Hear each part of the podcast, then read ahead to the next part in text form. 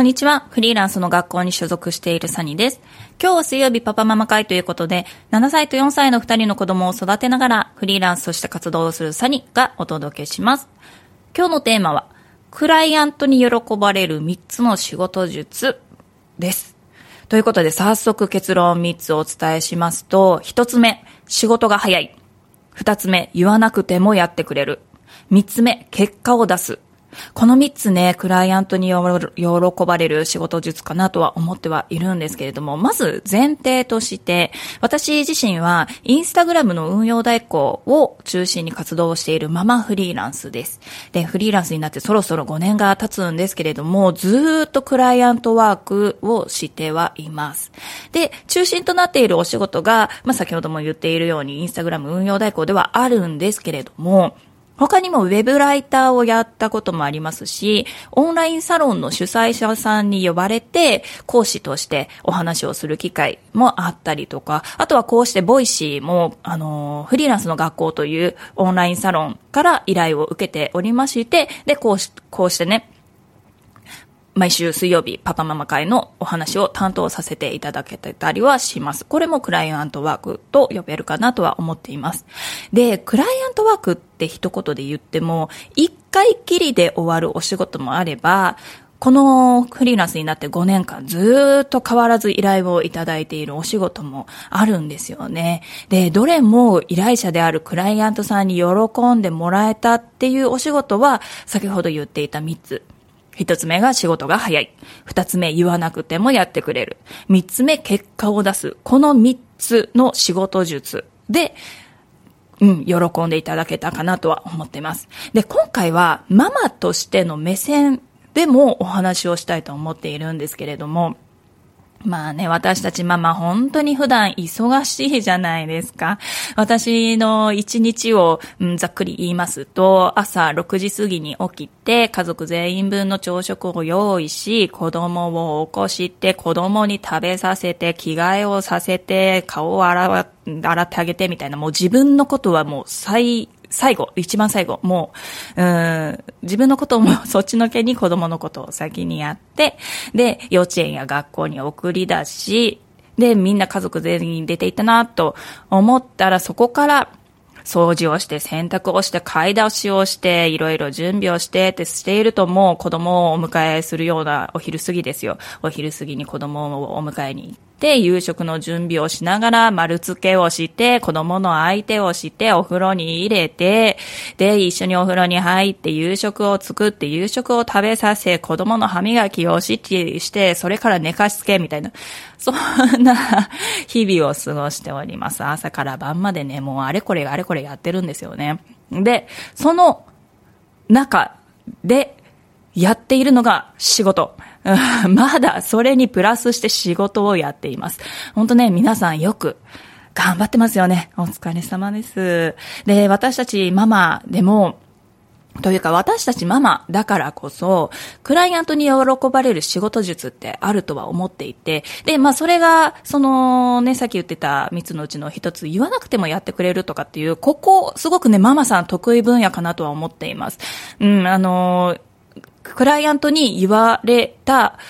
例えば画像を作ってくださいっていう、その一言に対して、A パターンと B パターンを2つ用意して、この2つ作ってみたんですけどどうですかみたいな、どちらが好みですかみたいな、そういった提案ができる方って結構ね、ママさんに多、多かったりはしますね。あとは、あの、テキストの文章の、うん、書き方がすごく柔らかい。うん。とか、そういった気遣いができるママさんすごく多いと、多いかなとは思ってはいるんですけれども、私自身も意識していることがありまして、で、それがママだからこそ、たくさんの案件を抱えないようにっていうところは本当に意識しています。これはインスタ運用代行にしろ、ウェブライターにしろ、そうなんですけれども、クライアントワーカーって、たくさん案件を抱えると、たくさん収入を得られるっていうこの流れあるんですよ。例えば、一つの案件5万円ですっていうお仕事を一つ受けるのか、10個受けるのか、で、月収5万円の人と50万円のこの差出るじゃないですか。皆さんだったらどっちがいいですか？これはね、あのー、まあ、金額だけ見ると、そりゃ50万円欲しいとは思うかもしれないんですけれども、でも、人それぞれ自分のキャパってありますよね。で、これは子供の年齢だとか家庭環境によって全然ね、キャパって変わってくるとは思ってます。で、例えば0歳の赤ちゃんを育てているママだったら、もうね、24時間赤ちゃんにつきっきりだったりはすると思うので、本当にね、うん、あの頃が一番大変だった。ね、すごく大変な時期の赤ちゃんを育てながら仕事もしたいっていうママなのか、私のように7歳と4歳の子供がいて、2人とも小学校や幼稚園に通っているから、自分の時間がある程度8時間ぐらい日中ある。っていうような、そういったママなのか、15歳の子供、まあそれ、それなりね、にね、自分のことは自分でできます。っていう子供を育てているシングルマザーなのかとかで、本当にね、人それぞれキャパって変わってはくるとは思います。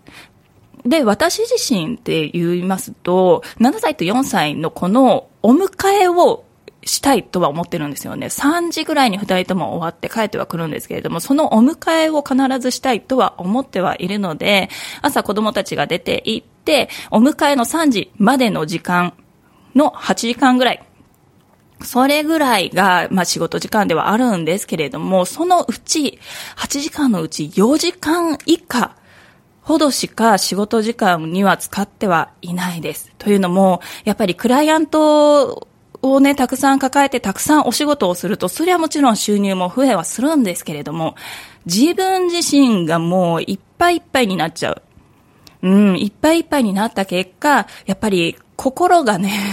あの、ざわざわざわざわずっとしているっていう状態になったことが過去ありまして、それが子供にもね、やっぱりね、ちょっとしたことでイラーっとしてしまったりとか、うん、なんかうまくいかない自分のに対してもうもどかしさがすごいみたいなことが過去にあったりもしたので、まあそうはならないためにも、仕事に使える時間を目いっぱい仕事に使うのではなくって、もう半分以下にして余白を持っているっていうような、そういった状況をね、もうここ数年つ、取っています。で、まあ、その余白の時間があると、急に来た緊急依頼にも、あ、できますよってすぐ対応ができるので、クライアントに喜んでもらえるんですよ。やっぱりサニさん仕事が早いとか、サニさんに任せてよかったとか、そういったお声をね、いただくことは結構ありますので、なので仕事時間が、まあ8時間あるとして、余白の時間を必ずの越すっていうのが、まあ私の仕事術として、クライアントに喜んでいただけるところかなとは思ってはおります。これはね、ママさんだけじゃなくって、パパさんにも言える仕事術だとは思うんですけれども、たくさんの仕事を受けて収入を増やす、増やすぞっていう、その気持ちに自分のね、キャパだとか、体力だとか、時間が追いつかず、ね、眠れない日々を過ごしたりだとか、うん、その結果、結果が出ずに案件が終わってしまったりとか、そういったことにはならないためにも、うん、やっぱり余白を持つっていうところはね、すごく大事なね、仕事術かなとは思ってはいます。なんかフリーランスって大きな特権が、やっぱり自分の時間を自由に使えることだとは思うんですけれども、会社員時代よりもひどいブラックロードを自分自身で作ってしまうこともできてしまうんですよね。まあそうはね、なりたくはないし、そうなっている方もしいらっしゃいましたら、ぜひぜひ一度ちょっとね、考えてみてください。人生先は長いですからね。子育てもまだまだ続きますからね。今は無理しすぎず、数年先に子育てが落ち着いた時に、自分自身も子供たちも元気でいられるっていう、そういう過ごし方をしたいなと私自身は思ってはいます。ということで、今日はクライアントに喜ばれる3つの仕事術をママ目線でお話ししました。うん。いかがだったでしょうか？もう2月も後半なんですね。春には入園とか入学をね、控えているっていうご家庭も多いのではないでしょうか。まあね、春になるのも楽しみですね。ということで、今日はここまでにしたいと思います。最後まで聞いてくださりありがとうございました。ハートマークもポチッと押してもらえると今後の励みになりますので嬉しいです。ということで、来週は私ではないパパママさんの担当にはなるとは思うんですけれども、ぜひ来週のパパママ会も聞いてください。今日も一日ほどほどに行きましょう。